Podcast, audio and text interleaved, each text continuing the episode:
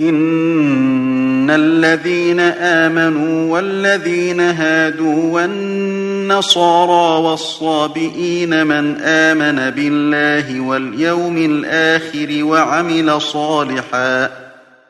وعمل صالحا فلهم أجرهم عند ربهم ولا خوف عليهم ولا هم يحزنون